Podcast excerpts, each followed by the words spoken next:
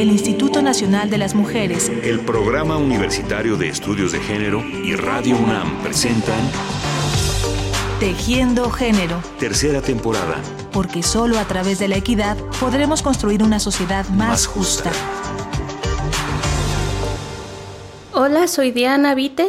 Mm, soy defensora de derechos humanos, sobre todo de los derechos de las personas con discapacidad y pues eh, entrecruzo mi trabajo con temas de género. Yo estudié relaciones internacionales y pues mi trabajo ha sido desde mm, el derecho internacional de los derechos humanos y desde la perspectiva de discapacidad. Entonces, pues lo que hice primero fue como mm, desde la parte experiencial y cuestiones de educación popular, empezar con talleres de sensibilización eh, para personas con y sin discapacidad y después me empezó a llamar mucho la atención el tema de género en la discapacidad, porque pues creo y desde mi experiencia, porque tengo eh, discapacidad visual, pues creo que las mujeres con discapacidad son invisibilizadas en estos contextos.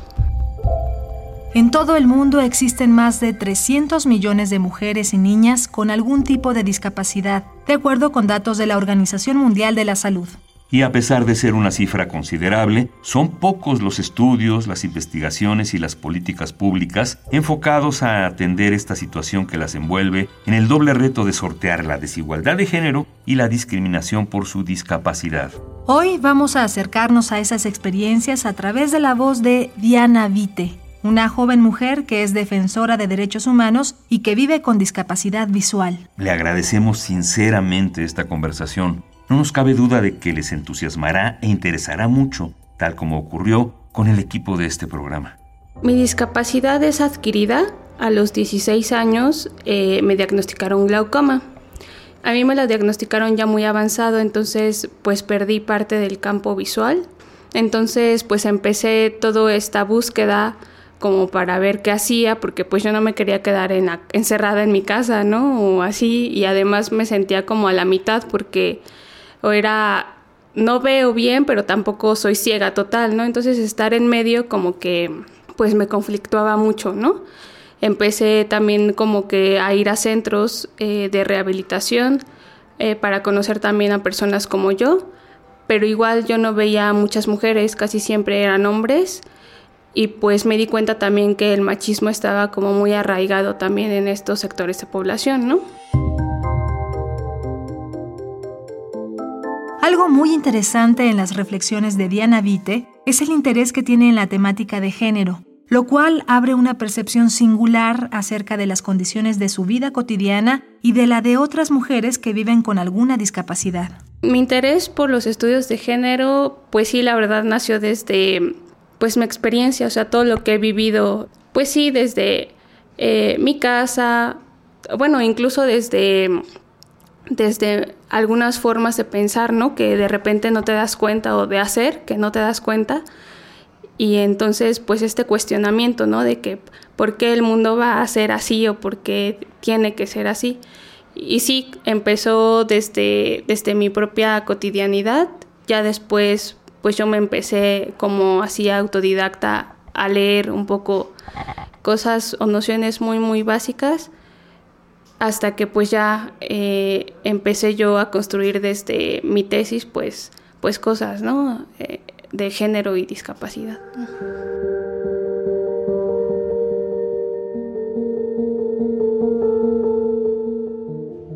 Hice mi tesis para titularme y el título es Cuerpos Ororos, una perspectiva de género en la Convención de los Derechos de las Personas con Discapacidad.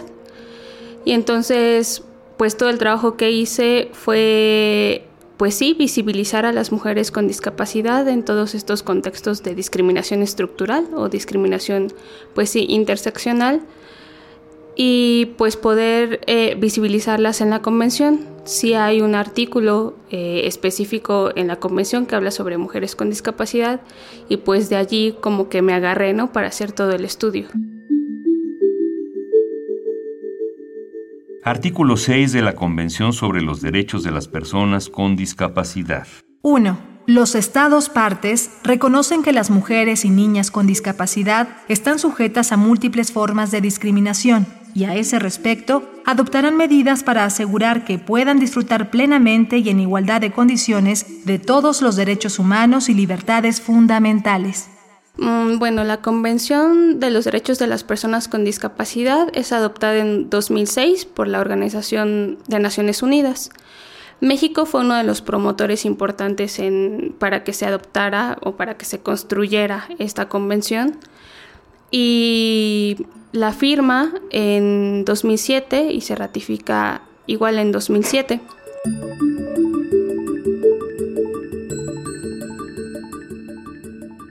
Artículo 6. Convención sobre los Derechos de las Personas con Discapacidad. 2. Los Estados partes tomarán todas las medidas pertinentes para asegurar el pleno desarrollo, adelanto y potenciación de la mujer con el propósito de garantizarle el ejercicio y goce de los derechos humanos y las libertades fundamentales establecidos en la presente convención. Pero en el preámbulo, eh, como que sí se, se exige que sea que exista una perspectiva de género en toda la convención, ¿no? Entonces, pues el comité justamente en estos días ha, convocado a organizaciones, ¿no? Para hacer una observación general sobre el artículo 6, que es dedicado a las mujeres con discapacidad, para que este artículo sea como interpretado un poco más eh, y que los estados puedan, em, desde sus obligaciones, poder establecer pues eh, muchas cosas políticas públicas dirigidas a mujeres con discapacidad y creo que eso es pues muy importante porque sí creo que las mujeres con discapacidad estamos muy invisibilizadas.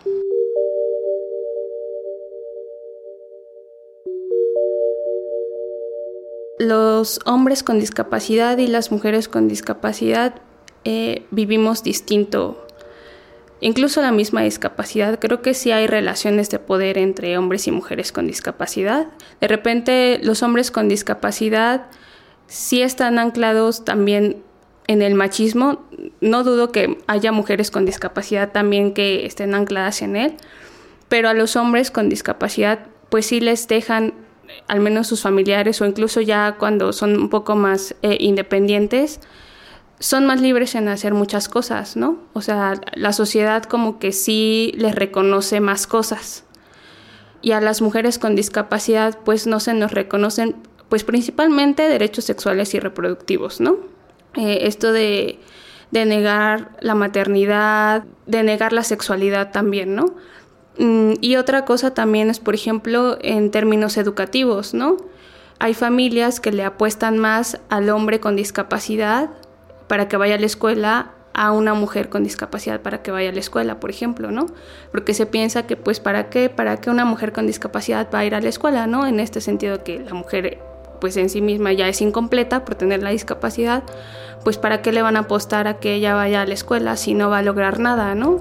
Si se va a quedar en la casa y la van a estar cuidando todo el tiempo.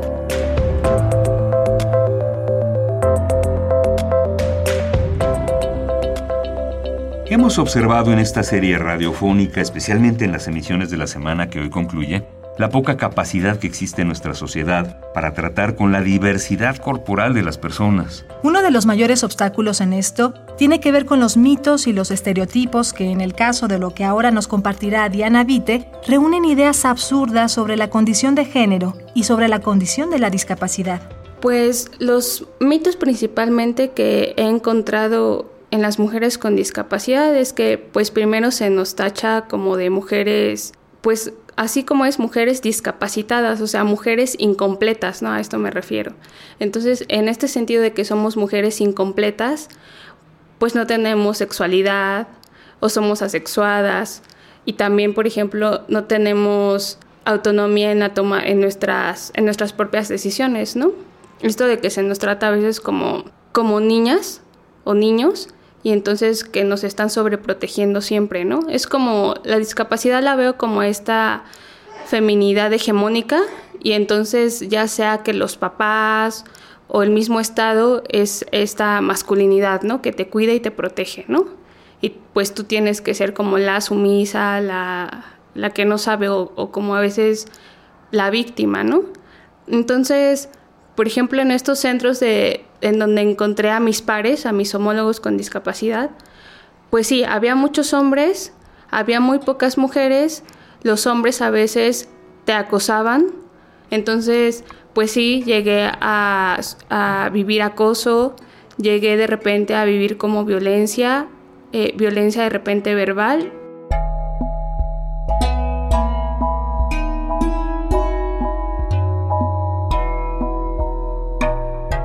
Y yo creo que el mito principal es que a las mujeres con discapacidad se les niega incluso jugar el rol hegemónico de la mujer. O sea, se les niega incluso ese, ¿no? Si bien no se, no se reconocen eh, otras feminidades u otras maternidades, muchas mujeres con discapacidad que quieren ser madres o que se quieren casar, quieren tener novio, eh, todas estas cosas que quieren estar así como en el hogar, incluso se les niega ese rol, o sea, no llegan a escalar ese rol y creo que ese es el mito pues más importante, ¿no? A mí eh, pues me ha tocado la suerte de, de, poder estudiar, de poder estar en la universidad, de estar un poco más sensibilizada y creo que este pues sí, o sea, yo sí he elegido no ser madre y este y seguir estudiando, igual sí tener un compañero o compañera de vida, pero pero sí este a muchas de, de mis amigas con discapacidad se les niega eso, ¿no?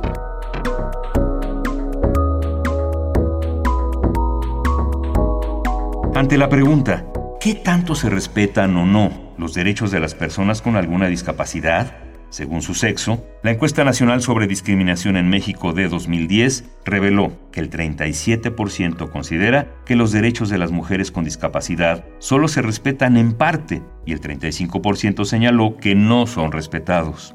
Mm, sí me ha tocado ser discriminada, pero a veces esa discriminación es como muy sutil. Yo, por ejemplo, me acuerdo una vez que fui a, mm, a pedir trabajo, era una institución pública, y pasé a la siguiente etapa que era el examen de conocimientos y era en computadora, entonces pues yo obviamente no alcanzaba a ver todo lo que ve en la computadora y pues yo les dije que, o sea, que yo no podía hacer así el examen, ¿no? O sea, que no alcanzaba a ver, que si había otra forma en la que yo podía presentar ese examen de conocimientos. Entonces fueron a imprimir la hoja, o bueno, todo el examen, y pues les dije, es que tampoco veo la hoja, o sea, no es que no la quiero hacer en la computadora y no es que no quiera hacer el examen, pero tampoco veo la hoja. Y entonces, pues yo por más que les trataba como de dar así alguna solución de, no, pues si quieres, tú dime la, la pregunta, yo te la respondo oralmente, o sea, no sé algo, pues como que no, o sea, no permitían esa parte, ¿no? Y a mí me pareció totalmente, pues, una discriminación, a lo mejor eh, ellos no tenían como la intención y si no estaban, las personas no estaban como preparadas para recibir a una persona con discapacidad, pero esto de que no existan medios accesibles o de que no se busquen otras formas como para que tú presentes un examen de conocimientos o cualquier cosa para pedir un trabajo, pues sí se me hace muy discriminatorio, ¿no? Porque pues es eso, la no discriminación es pues sí accesar a un trabajo, en este caso a, a competir por una vacante, pero en igualdad de condiciones, ¿no?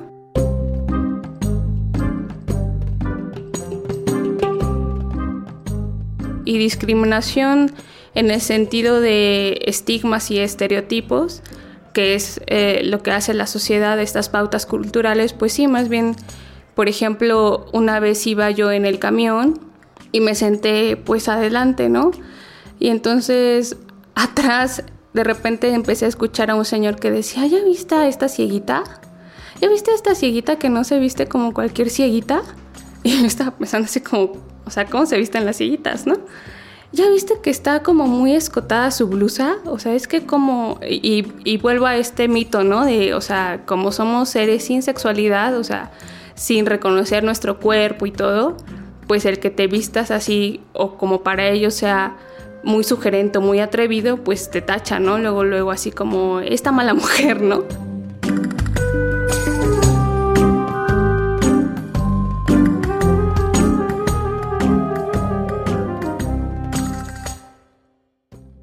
No puedo hacer todo, pero aún así puedo hacer algo.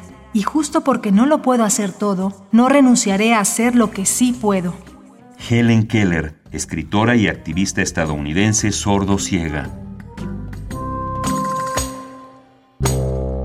Aunque siempre sí había esta parte de del duelo de, ay, pues es que yo leía mucho, ¿no? Los libros en físico, yo iba al cine, y entonces aprender como a mm, otras alternativas de vida, sobre todo, ¿no? No a quejarme de, ay, yo hacía esto, yo hacía el otro, sino que pues buscar otras formas, ¿no? Y buscar otros nuevos hobbies u otras alternativas y también de aquí agarrarme para poder cambiar cosas en la sociedad porque como la sociedad siempre ve esta parte de pues es que no te entiendo, o sea, usas lentes y usas bastón, pero si vas caminando bien, entonces no eres ciega, a veces de forma muy agresiva, ¿no? Entonces ya después empecé como a trabajar eso y pues a, a pararme un momentito en la calle y decirle o explicarle a la gente, a ver, no, es que también hay una cosa que se llama debilidad visual o baja visión y pues también nos encontramos y, ante muchos, muchas adversidades.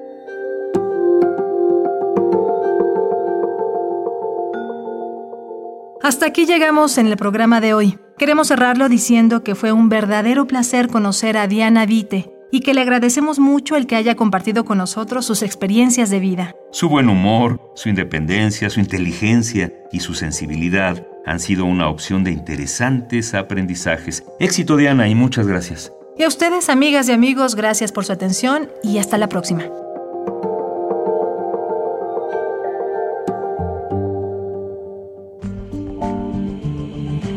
El Instituto Nacional de las Mujeres, el Programa Universitario de Estudios de Género y Radio UNAM presentaron Tejiendo Género. Tercera temporada. Porque solo a través de la equidad podremos construir una sociedad más, justa.